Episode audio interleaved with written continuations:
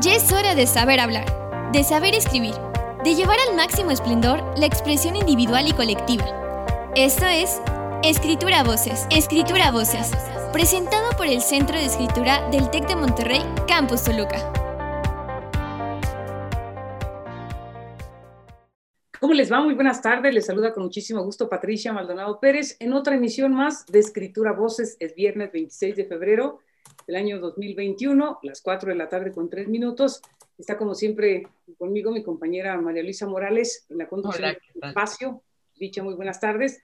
Buenas les tardes. Tenemos, les tenemos a dos invitados en esta tarde para hablar de un tema muy trascendente que es el de las lenguas maternas, pero déjenme presentarlos. Está aquí con nosotros Marcela Beltrán, quien es líder de desarrollo de colecciones especiales. Bienvenida, muy buenas tardes. Muchas gracias por la invitación. Y con nosotros también eh, para hablar de las lenguas originarias en el marco del Día Internacional de la Lengua Materna, Luis Daniel Trejo, quien es tutor del Centro de Escritura del Campus Querétaro. Gracias. Hola Patricia, hola Marcela, María Luisa, gracias por tenerme aquí con ustedes. Bienvenidos. Pues eh, vamos a iniciar y de entrada, ¿qué son las lenguas maternas? Porque pareciera que son lo mismo que las originarias. Eh, ¿Quién quisiera comenzar? Bueno, si me permiten, comienzo yo ya de plano entrando en materia. Bueno, encantada de estar aquí con ustedes y hablando de un tema muy apasionante. Bueno, primero ten tendríamos que, que platicar que, que, lengua originaria, lengua materna, lengua oficial no son mutuamente excluyentes. Una lengua puede tener las tres, las tres, eh, las tres perspectivas, ¿no? Desde el principio. Pero, por ejemplo, una lengua originaria eh, se utiliza sobre todo para hablar de las lenguas que estaban antes, que se hablaban antes o que provienen de las lenguas que estaban antes de la llegada de los españoles y, eh, durante la conquista de América, ¿no? Y bueno, lengua materna eh, tiene que ver con la lengua con la que crecemos, la primera lengua que, que, que hablamos, que aprendemos dentro de nuestra familia y que no necesariamente es la misma que se habla en el país como, como podemos pensar en, tanto en México como en otros países, específicamente Estados Unidos, muchas veces hay una lengua que se habla dentro de la familia y está la lengua, la lengua eh, nacional o la lengua oficial, por decirla de alguna manera.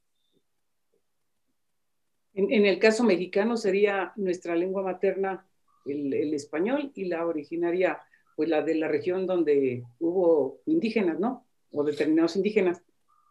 Exactamente, bueno, mía sí es el español, ¿no? Porque yo sí, mi lengua materna es español y lengua, eh, lengua originaria pues tiene que ver de la región de la, que, de la que somos, pero hay que recordar que hay comunidades, hay todavía lugares donde la lengua materna es justamente la lengua originaria, ¿no? Hay, hay comunidades eh, monolingües todavía en México e inclusive, aunque sean bilingües, la lengua que se habla dentro del, del, seno familiar puede ser una lengua indígena y se habla español en la escuela, por ejemplo. ¿no? Es bastante complejo este universo de las lenguas. ¿Y, y por qué eh, este, su relevancia y sobre todo en la actualidad? Bueno, podría, esto es el tema de hoy, así que podríamos estarlo platicando muchísimo. Al ratito lo voy a decir a Daniel, ¿tú qué opinas? Pero a mí me parece que eh, como, como parte, bueno, como ustedes ya saben, yo de carrera soy antropóloga y además me especialicé en lingüística y literatura, entonces eh, tiene que ver con nuestra forma de conocer. La lengua, el, la lengua que nosotros vamos aprendiendo se va, eh, nos va moldeando también en cómo es nuestra realidad, cómo es nuestra cosmovisión, cómo vamos comprendiendo y cómo vamos comunicando nuestro universo, nuestra forma de ver la vida. Entonces, eh, sin importar cuál sea nuestra lengua materna, si es una lengua originaria o no lo es, o es una lengua aprendida, o inclusive si somos eh, bilingües o multilingües, con cada lengua vamos a tener una personalidad diferente y vamos a comunicar cosas diferentes. Nuestras frases, nuestra forma de comportarnos también cambia porque son las, pues estas frases tan famosas, ¿no? Como el comal le dijo a la olla y todo, esas son muy difíciles de traducir fuera de nuestro contexto cultural, ¿no? No sé, Daniel, ¿tú, tú qué opinas de lo que hemos platicado ahora? Pues eh, muy bien, como tú dices, Marcela, yo les diría que eh, este Día Internacional, que es el 21 de febrero, Día Internacional de la Lengua Materna, eh, fue como conmemorado o, eh, dicho así por la UNESCO en 1998, ¿no? Como con una declaración universal de los derechos lingüísticos, cuando se dan cuenta que no solamente en, en en México, pues nosotros estamos en México, pero en muchas regiones del mundo existe más de una lengua y por historia, que todos conocemos esta, em, esta historia que se repite de dominación o de conquista, de sincretismo en una cultura sobre otra cultura, eh, pues a través de la opresión, las lenguas originarias históricamente han sufrido la discriminación, ¿no? Por aquella lengua que es la lengua conquistadora.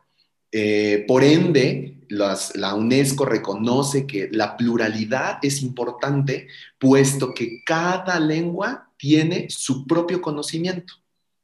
Nosotros lo podemos ver claramente si todos recordamos nuestros estudios en la secundaria, cuando teníamos estudios de lengua extranjera y teníamos que conocer el inglés, y ahí todos estábamos con nuestros audífonos y nos presentaban una canción y un cantante, ¿no? O un poema en inglés.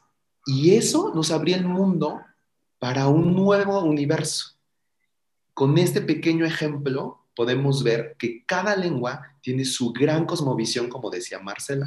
Y cuando la UNESCO eh, dice que es necesario en el 96 em, darnos cuenta que estas lenguas tienen que tener un, em, un reconocimiento oficial, entonces es cuando invitan a todos los países participantes de la UNESCO y México como un miembro de, la UNESCO tiene que hacer sus labores para reconocer eh, sus lenguas originarias. Y ahí es donde sabemos hoy en día que existen 68 pueblos en México, en los cuales hablan sus 68 lenguas originarias.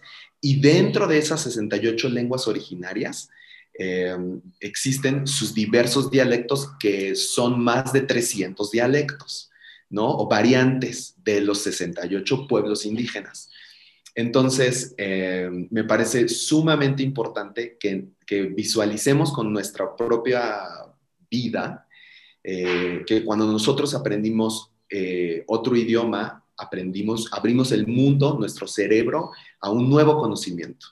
De esa forma, dentro de nuestro propio país, tenemos 68 lenguas que dentro de ellas pervive conocimiento milenario, frente al cual nosotros somos, eh, formamos una parte muy pequeña de, ellos. Nosotros estamos en este mundo por 70 años y nos va bien, 80, 90, pero las lenguas han estado, esas lenguas originarias han pervivido por milenios y entonces tienen infinidad de conocimiento.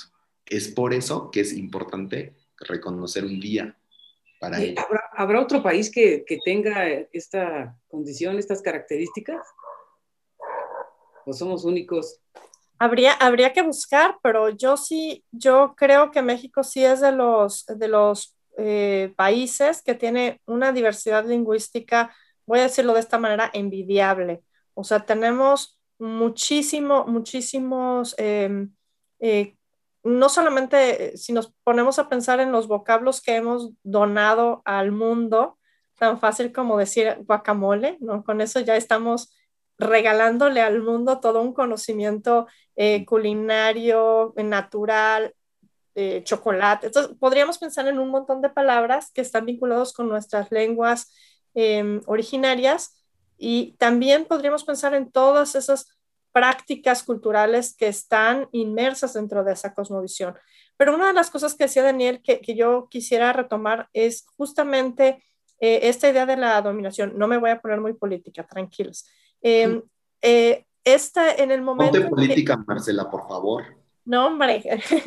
lo, que, lo que sí quiero destacar es que a principios del siglo XX se tenía la idea de que había que civilizar a las comunidades y que eh, había que hacer que el español llegara. Y entonces eso creó una situación muy compleja de vergüenza, de discriminación, de gente que no quería usar su, lengua porque los avergonzaba o simplemente lo sentían que estaba en una situación de discriminación, que eso fue muy, muy fuerte.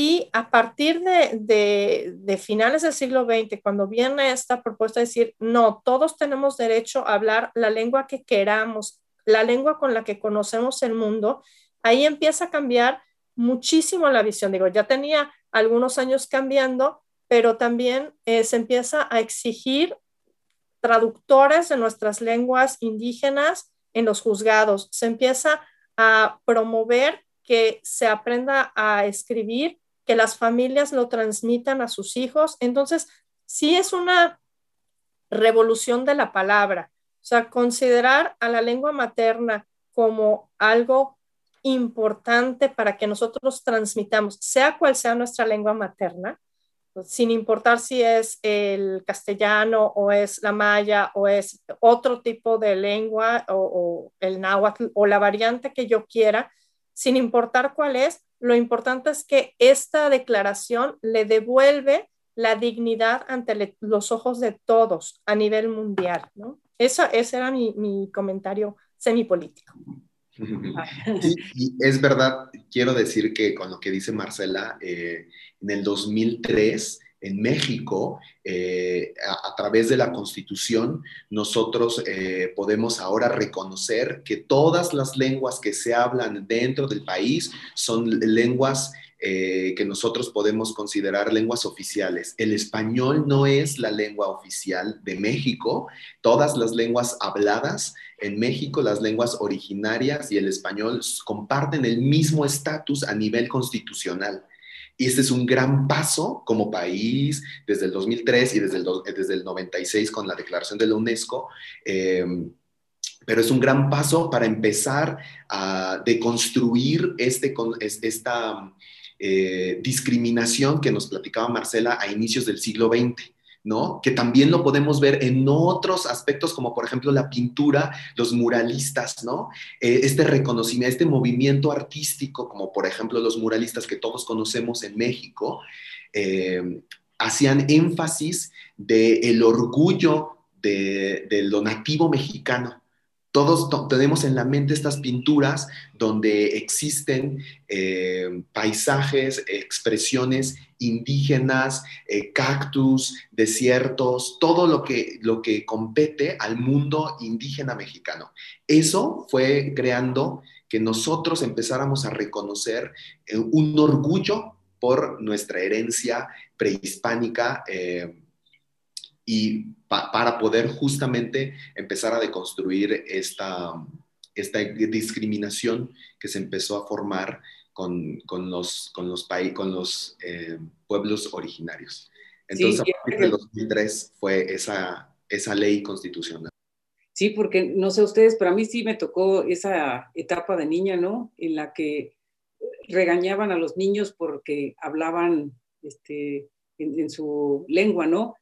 Eh, a los que iban a la escuela los discriminaban, los hacía uno a un lado, los hacía menos, y, sin reparar en cosas tan mínimas como el hecho de que ellos eran los bilingües, ¿no? Y uno este, a duras penas dominando el español.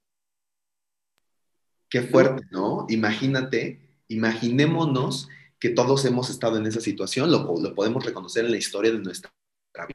Entonces es muy fuerte que pues que por una idea errónea que ahora tenemos que, lo importante, por ejemplo, de tener un día como hoy, donde cuatro personas estén hablando sobre este tema, es que el futuro, cualquier persona que nos pueda ver o nuestra educación cambie justo al opuesto y donde podamos reconocer que nuestros hijos o el futuro, eh, los jóvenes, cuando convivan con una persona que hable también, eh, aparte del español, su lengua materna sea otra. Eh, valorarlo por la importancia que tiene, ¿no? Por lo que representa para nosotros y sobre todo por el esfuerzo mental de, ser un bilingüe en, nuestro país, ¿no? Entonces, eso es eh, primordial, empezar a cambiar ese chip que todos tuvimos, conocimos, vimos, cambiarlo para que las próximas generaciones eh, nunca más buleen sobre eso. No hay una discriminación sobre eso. Sí, claro. Este, Marcela, perdón.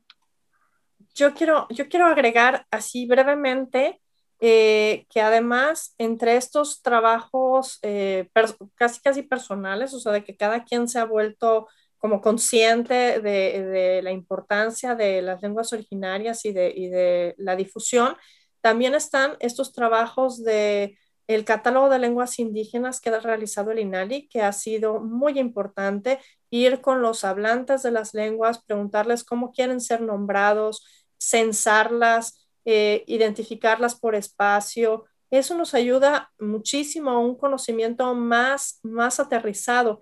Y decía Daniel, pues el conocimiento prehispánico, prehispánico, pero también el conocimiento presente de México de cuáles son las lenguas, cómo han evolucionado, cómo se está moviendo la lengua, cómo va cambiando, qué palabras está adoptando de otras lenguas, del español, del inglés, y cómo los hablantes van recuperando em, simbólicamente esta dignidad y este orgullo de ir reconociendo y transmitiendo su propia lengua, que eso me parece a mí primordial.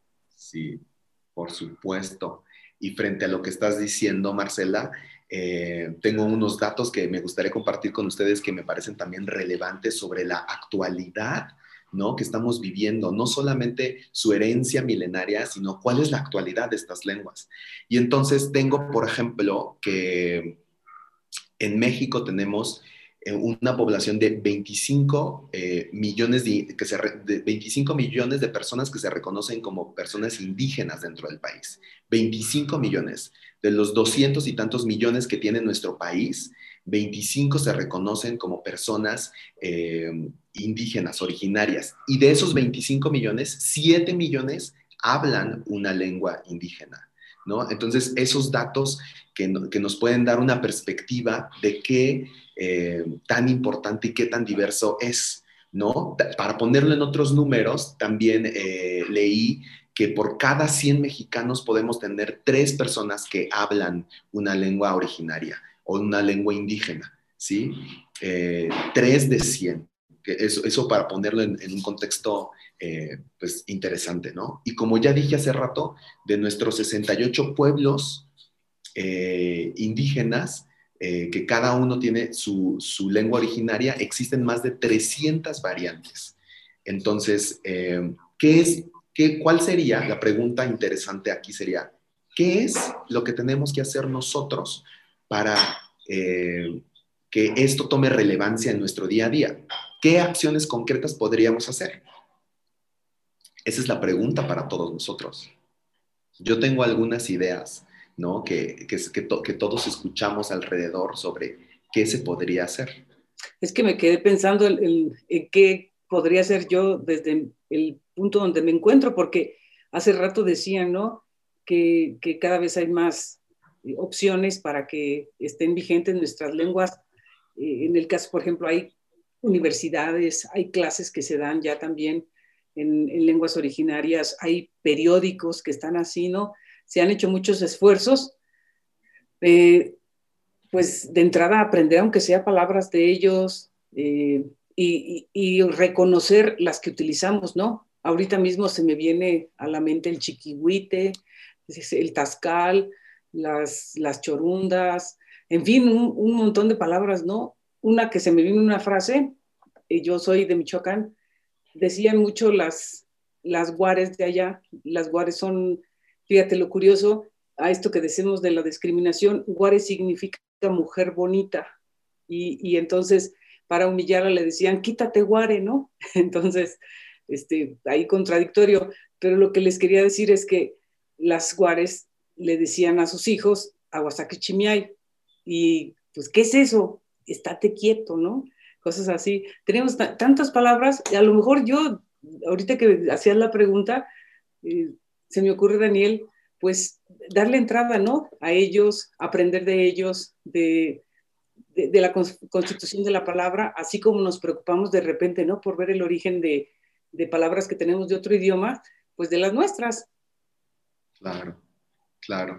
Y en definitiva, lo que, lo que podemos empezar a hacer es un apoyo político, porque lo que más necesitarían ellos es un reconocimiento oficial.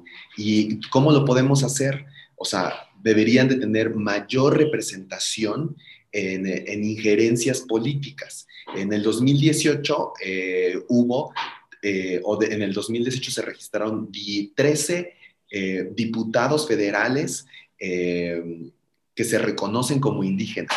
Entonces, este es un pequeño número, ¿no? Un pequeño avance dentro de todos los diputados federales que existen en nuestro país. Trece de ellos abogan desde su cosmovisión por, eh, por, sus propios...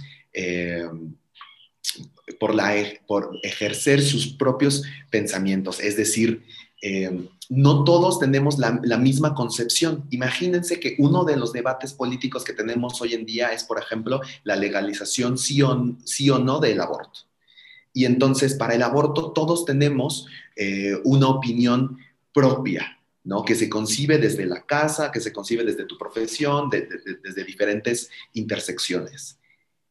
¿Cómo, pues, eh, los pueblos indígenas pueden, desde su cosmovisión, decir en mi, comunidad sí, en mi comunidad no.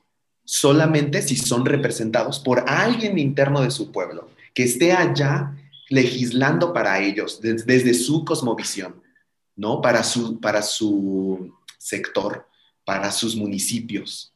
Entonces, eso es lo que necesitamos, que haya representación política en los diferentes estados, ¿no? Y de estos 13, tengo que eh, de los estados que sí lo tienen, pues es por supuesto Oaxaca, por supuesto Chiapas, por supuesto Hidalgo, San Luis Potosí, em, tengo otro por aquí, Guerrero, también Veracruz y Yucatán.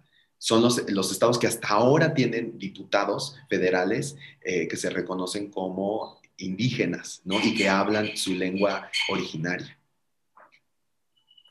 Yo quiero abonar un poquitito a eso porque eh, sí, sí, me parece que eh, un elemento importante es conocer desde, desde la realidad eh, de, lo que se está creando artísticamente en los pueblos indígenas. Por ejemplo, hay, unas colecciones importantes de mujeres poetas que escriben en sus propias lenguas.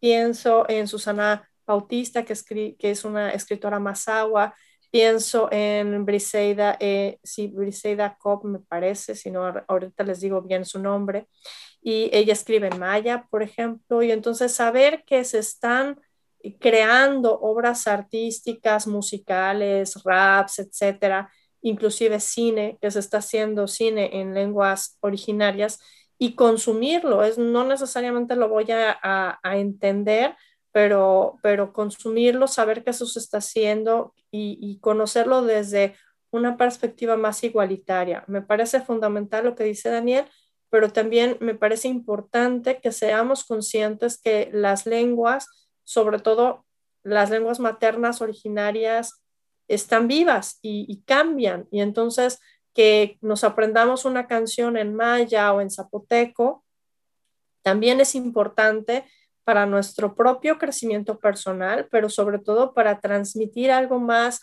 aterrizado en, la realidad. Es decir, eh, me encanta, yo soy muy fan de la, de, las, eh, de la historia arqueológica de nuestro país, pero la realidad es que eh, los mayas que construyeron las pirámides, pues están también en las comunidades, están hablando, están creando cosas Em, sobre todo, la lengua se va modificando, conocer a profundidad qué es lo que se está haciendo a nivel de, recuperación lingüística en México también me parece un compromiso importante. Y sobre todo, yo que además siempre me voy a estas cuestiones artísticas, pues que le demos oportunidad a estos nuevos artistas que están proponiendo algo desde su trinchera. Muy bien, y este, yo también quería preguntar, ¿por qué desde la academia tendríamos que, promover que la gente lo conozca, que los estudiantes estén conscientes que va a ser el día, ¿no? Y que, ellos también promuevan el que, el que esto se festeje no solamente a, a nivel que nos estamos, nosotros estamos platicando, qué importancia hay que, se lo, que, a lo mejor hagamos una actividad con los alumnos acerca del tema. Sí, me, parece fundamental tener claro que también nosotros, desde nuestra trinchera, como decía hace un momento Patricia, ¿qué podemos hacer? Y nosotros que estamos eh, con un grupo de estudiantes que su, una de sus grandes labores es estudiar, generar conocimiento, estar ahí metidos, pensando, creando, haciendo, desarrollándose, lo que tenemos que hacer con ellos es eh, justo hablar de uno de los, de, los grandes problemas que tenemos en este país y que tenemos que ser eh, una generación que, que, que cambie. ¿Qué quiere decir que esto es? La empatía. Tenemos que ser empáticos con la otredad. ¿Sí? No podemos seguir siendo un país que solo vea hacia adelante y de frente sin reconocer a la otredad que forma parte de nuestro bagaje cultural, de, nuestro plural, de nuestra pluralidad. Entonces, a través de la empatía, podemos hacer una, una, una, gran actividad de reconocimiento, ¿no? Empatía y después de la empatía nos pasamos a la solidaridad, ¿no? O sea, tenemos que ser empáticos con nuestro ambiente. Una vez que somos empáticos con el ambiente, de reconocer que existe una diferencia, ahora solidarios. ¿Qué acción concreta desde mi solidaridad puedo hacer para ayudar y mejorar mi propio contexto? ¿Sí? Porque forman parte de mí pero primero necesito ser empático. Y esa actividad sí lo podemos hacer con los estudiantes. Es algo concreto que sí podemos hacer con ellos, ¿no? Una sensibilización primero, después empáticos. ¿Qué, hay, qué hay con, contexto? Y finalmente, tu solidaridad. ¿Qué vas a hacer? ¿Qué vas a hacer con eso? Esto, esto que comentas, Daniel, me parece muy importante. Justamente yo también creo que eh, la sensibilización de, eh, es algo que tiene que partir de, diferentes niveles, pero la academia tiene que ser uno, porque justamente se está generando el conocimiento, porque como profesores también es parte de nuestro, de nuestro trabajo comunicar la diversidad. Y otra, otra de las ideas que yo quería compartir es justamente la importancia de comunicar, ¿no? Eh, saber más de una lengua nos permite comunicarnos mejor con el otro, como bien decía Daniel, también comprender mejor al otro, entender dónde están los cambios culturales, cómo es desde una perspectiva, cómo es desde la otra.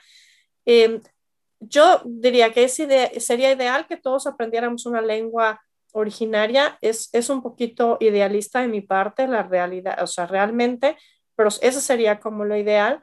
Pero eh, la verdad es que me conformo con comprender, con buscar este tipo de arte que, nos acerca a esta otra cosmovisión, con no discriminar, o sea, que ya dejemos de, ver eh, eh, al otro con esos lentes de la discriminación, de habla una lengua, entonces, ¿no? Entonces, ese tipo de cosas, porque además también, como hablantes de español, nos ha tocado vivir esa discriminación en otros países, ¿no? Entonces podemos comprender muy bien cómo es, cómo funciona y, y sobre todo este aspecto de la solidaridad que, que, decía Daniel y de la empatía. O sea, eh, no vamos a, llegar a conocer al 100% al otro, pero sí podemos em, tener la empatía de comunicarnos positivamente con la otra persona. Y la lengua, eso es lo que nos permite esta comunicación. Sí, sí, en definitiva. Eh, qué triste que mis ejemplos, por, eh, mis ejemplos sean eh, nosotros aprendiendo una lengua extranjera, ¿no? Porque no podemos hacer estos ejemplos y decir, cuando nosotros aprendemos el otomí, que es la lengua originaria de Querétaro, ¿no? El, otomí o el pame, no lo puedo hacer así. Entonces lo tengo que hacer como, ¿recuerdan cuando nosotros aprendemos una lengua extranjera? Y entonces, cuando nosotros aprendíamos una lengua extranjera, eh, y cuando empezábamos a comunicarnos en una lengua extranjera, éramos capaces de entender y de comunicarnos en otro nivel de entendimiento y de empatía. si no, si no, nos si no, lo, si no lo hacíamos, eh, entonces nos quedábamos cortos, ¿no? Recuerden por, eh, sus clases de, de, lengua extranjera y donde batallábamos y los ejercicios y ahí estábamos y cuando lográbamos, pues había esta empatía, ¿no? O cuando hablamos con una persona extranjera y, y, y podemos eh, conceptualizar cosas que no existen en español, pero que sí existen en otras lenguas, ¿no? Estos conceptos que, que fluyen de lengua a lengua, pero con, con una variante grande o que no existen en, en, diferentes idiomas. Lo mismo pasaría si nosotros eh, en, en nuestro país empezamos a hacer lo mismo. Y como decía Marcela, aunque parezca un poco idealista de nuestra parte desearlo, ¿no? Que la educación sea así, que, por ejemplo, en nuestra educación básica, primaria, eh, exista también la oportunidad o la opción de estudiar una lengua originaria, nos, nos inyectaría, en definitiva, a todos como nación una comprensión mayor del otro, que son eh, todos estos pueblos que históricamente, ya lo, aparte ya conocemos la historia, históricamente han sido oprimidos no solamente en México, en toda Latinoamérica, en Estados Unidos, por supuesto es demasiado sonado, y en, y en Europa, ¿no? O sea, en todos los países, en todos los continentes, en los países, es algo muy común por el flujo de personas, la migración, que sigue siendo un tema constante hoy en día. Sin embargo, tenemos que ver en el siglo XXI en dónde estamos parados ¿no? Y, desde diferentes terminologías o aspectos, como la Declaración Universal de los Derechos Humanos, ya podemos partir de ciertos aspectos y decir qué sí podemos hacer y qué no debemos de continuar haciendo. ¿Qué piensan? Yo me quedé pensando en, este, en Europa, por ejemplo, cómo es el, el intercambio que tienen de lenguas, cómo es la relación, ¿no? este, un europeo cuántas lenguas habla, y cómo ha logrado entender y reconocer a los habitantes de los diferentes países y, que sí se establece como un requisito, ¿no? Una segunda lengua. Y acá en México, pues recuerdo que el sexenio anterior se quiso hacer con el inglés, pero pues empezaron a saltar las voces y ya no se dio continuidad, porque ni los propios profesores eh, tenían el conocimiento básico como para transmitirlo a los alumnos. Sí, en México tenemos, por ejemplo, que con, eh, con, el con, el presidente eh, Cárdenas, eh, no, con, bueno, sí, con Lázaro Cárdenas a mitad del siglo XX fue esta institucionalización de promover la educación bilingüe en pueblos eh, rurales de México, ¿no? Donde se empezó a impartir en el magisterio eh, para los profesores, eh, que existiera profesores de lengua originaria y de español. Entonces tenemos, en actualidad, tenemos primarias bilingües, ¿no? Principalmente en estos 68 pueblos. Pero ese, es, ese fue un grano uh, un pequeño grano que se puso, o un gran grano que se puso en, el, a la mitad del siglo XX. ¿no? ¿Qué, tendríamos que seguir haciendo? Como dice Marcela, conocer por lo menos eh, sus expresiones artísticas, ya sea la poesía, ya sea la literatura o eh, cualquier expresión artística, pintura, escultura, que nos ayude a entender su, su conceptualización de la realidad, ¿no? Pero también podemos ambicionar eh, llegar a niveles como Finlandia, que Finlandia es un país europeo pequeño donde todos hablan su finlandés y a su vez por ser, eh, por formar parte de la Unión Europea, se ven eh, con la apertura de aprender más idiomas, pero su, su lengua originaria pervive, hablada solamente dentro de su territorio, ¿no? y sin embargo continúan con aprendizaje eh, por su apertura global de inglés, de francés, de alemán, ¿no? Qué maravilla que nosotros podamos ambicionar eh, que nuestras lenguas originarias eh, por fin tengan ese gran prestigio que se merecen y además nosotros eh, tratar de aprenderlas, compartirlas y eh, compartirlas con el mundo, ¿no? Porque es, conocimiento, la lengua es conocimiento. Sí, claro, y, ahorita se me vino a la mente lo, que llaman hoy en día el multilingüismo, ¿no? ¿Quién nos quisiera hablar, Marcela? Yo, yo quiero, quiero eh, retomar un poquito algunas ideas que, está, que están ya girando y que quiero, quiero aterrizar un poquito. Ahora que decía eh, Daniel eh, de la lengua extranjera, yo recordé, yo como en, cuando estudié la antropología, sí llevé dos semestres de maya, fue muy difícil, no hablo maya, solo sé dos o tres frases. Obviamente sé algunas palabras inapropiadas, esas las aprendí desde antes, esas no necesitaba aprenderlas. Marcela? en la Facultad de Ciencias Antropológicas en la Universidad Autónoma de Yucatán. Entonces llevé dos semestres de maya para que pudiéramos ir a trabajo de campo si nos tocaba estar en una población monolingüe que principalmente hablara maya. Y yo recuerdo que eh, simplemente aprender a pronunciar ciertos fonemas era muy difícil para mí porque no tenía el oído entrenado y menos la, la lengua, digamos, no sabía ni cómo pronunciar. Entonces, ahora que estabas recordando lo que era justamente aprender otro idioma, recordé esas cosas como tan en mi cuerpo, ¿no?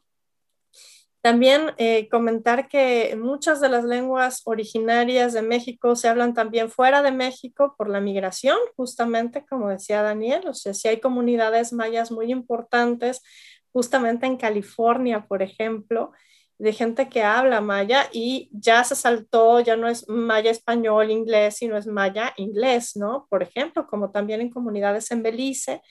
Y este proceso de multilingüismo que ya estábamos como mencionando o anunciando, eso sería obviamente ideal, no solamente para los beneficios de comunicación eh, interpersonales que tendríamos, sino ahora sí que llevando agua a nuestro propio molino, de nuestra propia salud mental, el desarrollo de nuestro cerebro, el desarrollo de nuestro oído, de nuestra capacidad de cambiar de, códigos y de contextos. Eso sería fabuloso porque habría menos, em, menos obstáculos para comunicarnos en términos de no sé qué me está diciendo y además más, más aterrizado eh, también en términos de la comprensión del otro, ¿no? Por lo menos de lo que se está diciendo. Ya la comprensión del ser, ese es otro camino, pero por lo pronto de entender qué es lo que sí nos está diciendo, ¿no?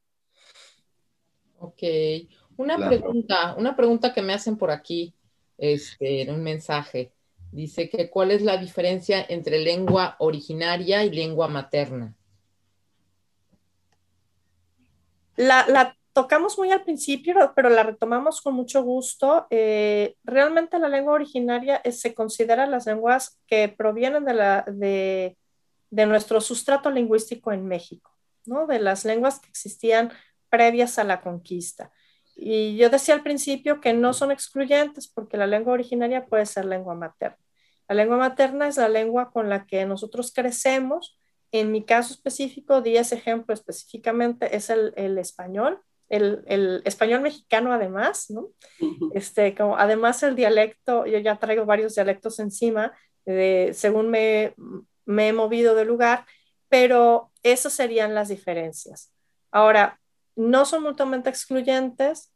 Em, nuestra capacidad lingüística como seres humanos es tan grande que podemos hablar todas las lenguas que queramos en términos de posibilidad, ¿verdad? Y claro, hay gente que tiene más facilidad para los idiomas que otra, pero eso es, eso es ya más personal. Pero como personas podemos aprender todas las lenguas que quisiéramos. Sí, es verdad. Oye, Marcela, y con lo que tú estabas diciendo me parece importante eh, decir que yo he mencionado varias veces que tenemos 68 eh, pueblos indígenas eh, que hablan su lengua originaria y, sus, y sus, diversas eh, variantes. Sin embargo, uno de los grandes problemas que tenemos, que tú mencionabas, es que no existe el estudio, el estudio de dichas lenguas para su preservación. Por lo tanto, no de todas podemos contar con un sistema eh, que exista un sistema gráfico, un sistema lingüístico en el que nosotros podamos estudiar, ¿no? Es por eso eh, la importancia y la premura de darnos cuenta de, este tema para profundizar en estos, en, estos, en, estos aspectos. Por ejemplo, solamente pocas lenguas tienen su sistema definido, estudiado, mayormente estructurado.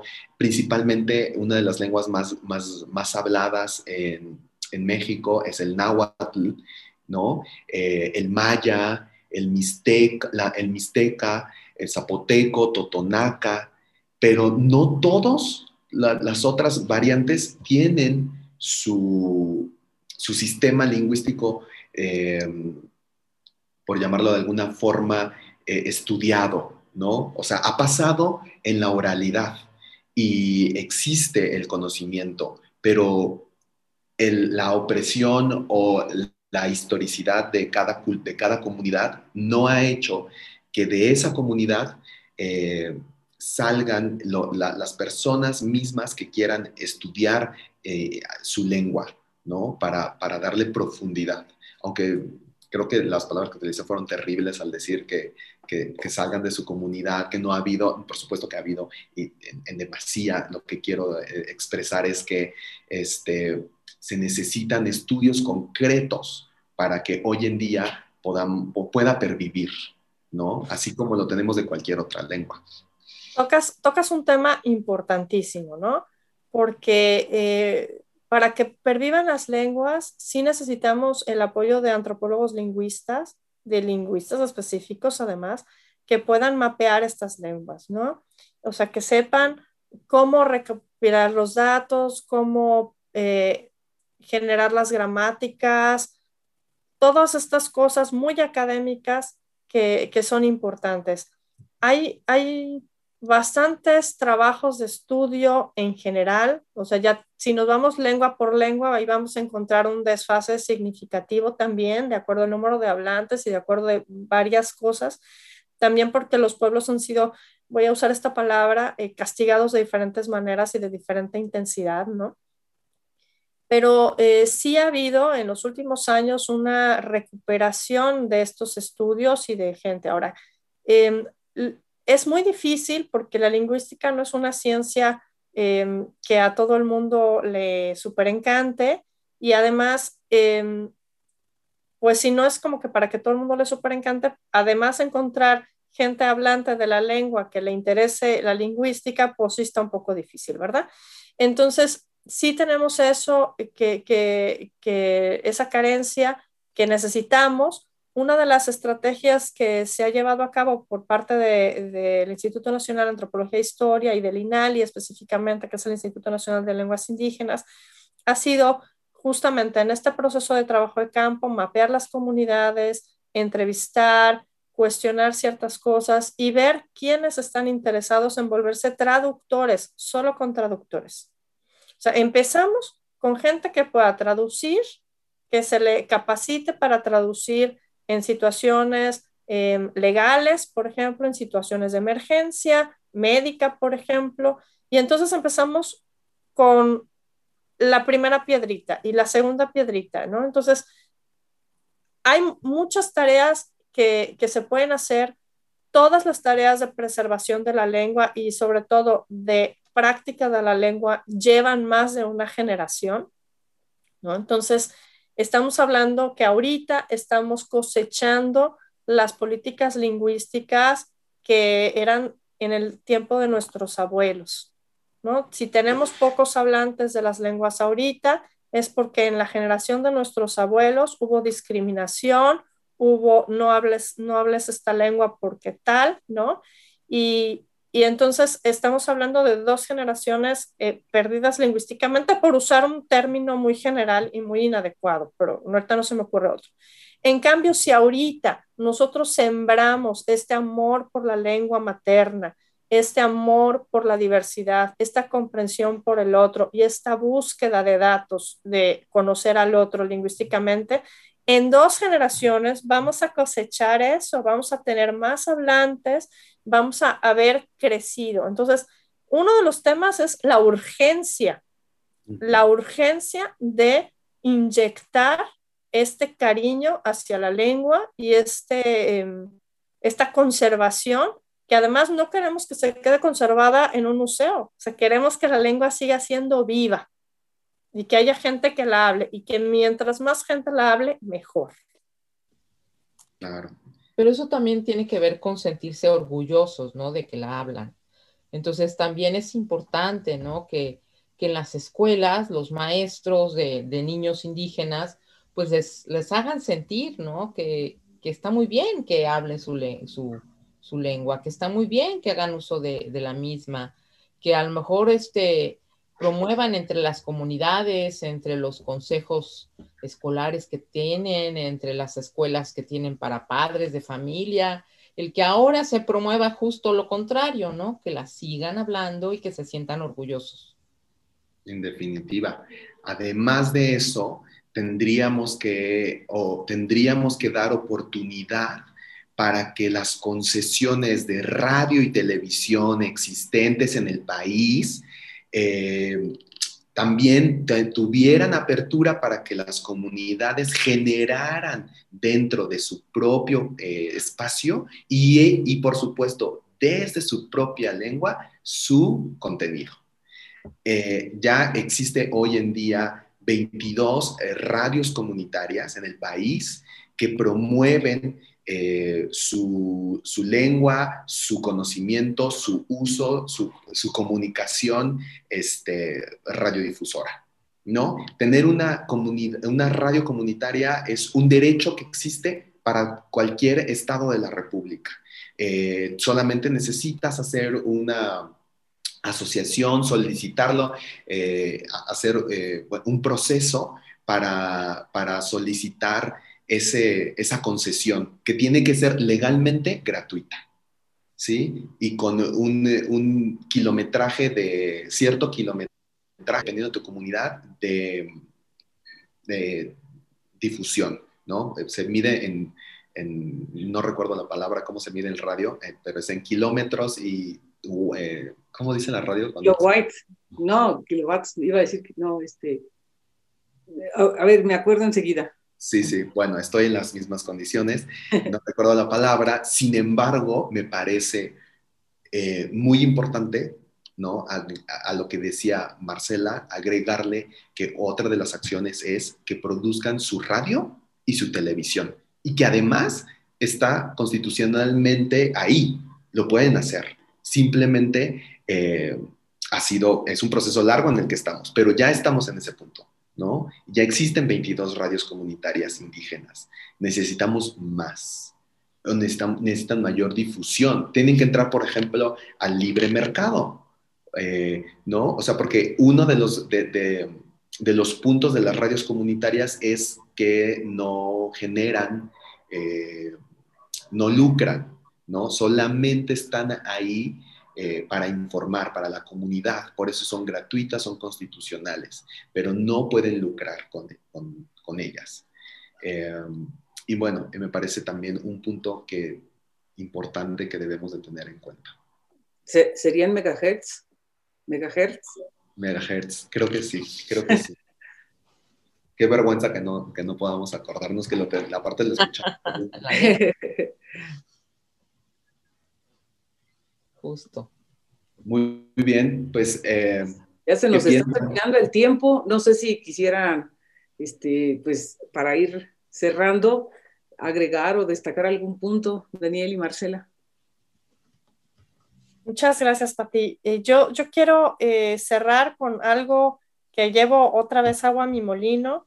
En la Biblioteca de Colecciones Especiales Miguel de Cervantes Saavedra tenemos el, el honor de guardar, de resguardar una serie de documentos eh, novohispanos de la época colonial, obviamente, de las lenguas que, originarias. Tenemos uno en Tzotzil, tenemos en chinanteco, tenemos en lenguas inclusive que ya están extintas, pero que están ahí como testigo de los momentos en los que se empezó a transcribir la lengua con el alfabeto fonético. Están ahí esperando a los traductores que el INARI está formando a gente que se quiera lanzar para hacer unas versiones modernas de esto, lo cual nos, nos, nos conecta justamente, regresamos otra vez desde al origen de estas lenguas originarias y de la importancia de, de este día, ¿no? De, de, lo más importante que es la dignidad que nos trae el reconocimiento, el orgullo que debemos sentir de, de hablar una lengua materna y el derecho que tenemos de comunicarnos en la lengua en la que pensamos, en la que sentimos y en la que queremos vivir, ¿no? Y yo les agradezco mucho esta conversación que a mí me deja con, con muchas reflexiones. Me llevo cosas de tarea de que, que han dicho y les agradezco la invitación.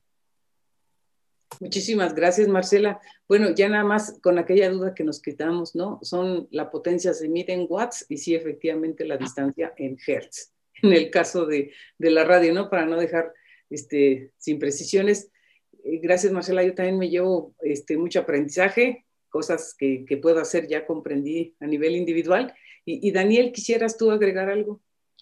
Pues bueno, eh, por supuesto, darle las gracias por tenerme aquí nuevamente. Eh, me encanta venir a Radio Congeladora y estar con ustedes y hablar eh, de, nuestros temas que, no, que, que, que, nos encanta.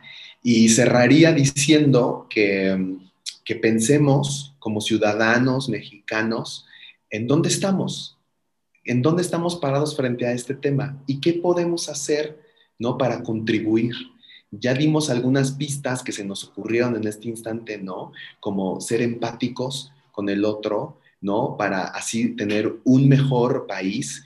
Eh, no lo vamos a lograr siendo individualistas, ya lo, ya lo tenemos claro, la pandemia no lo ha afirmado y recontrafirmado, necesitamos ser más solidarios con el otro.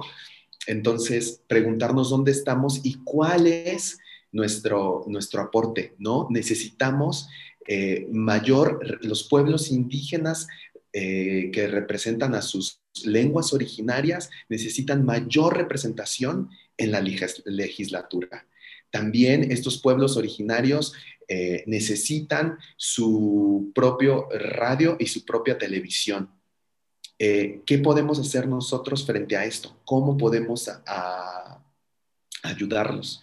Eh, entonces, eh, esa sería mi, mi, frase final, ¿no? Hay que ser empáticos con el otro, porque si, solo así vamos a crecer nosotros, ¿no? Desde nuestro hogar, pero también, por supuesto, como país que lo necesitamos urgentemente. Claro que sí. Gracias, Bicha. Creo que sigue apagado el micrófono. Ok. Gracias. A mí me queda la inquietud de lo, como, como comencé mi participación, de, pues en academia acordar, ¿no? También qué, qué, qué evento podemos hacer para invitar a la comunidad de estudiantes. Nosotros tratamos siempre con estudiantes y, y, luego platicamos temas que digo, bueno, pues tendríamos que ser los primeros, ¿no? En darlos a conocer, en, en promover que los alumnos también este, conozcan que este día se festeja y que además, bueno, pues ellos también promuevan que estas lenguas eh, las conozcan ellos mismos. Entonces, me gustaría convocar a, a todos nuestros compañeros eh, y colegas a que eh, involucremos a nuestros alumnos. Gracias, Bicha. Bueno, y pues ya es la hora en la que nos tenemos que despedir. Muchísimas gracias a Jonathan Murúa, que está a cargo de la producción de este espacio.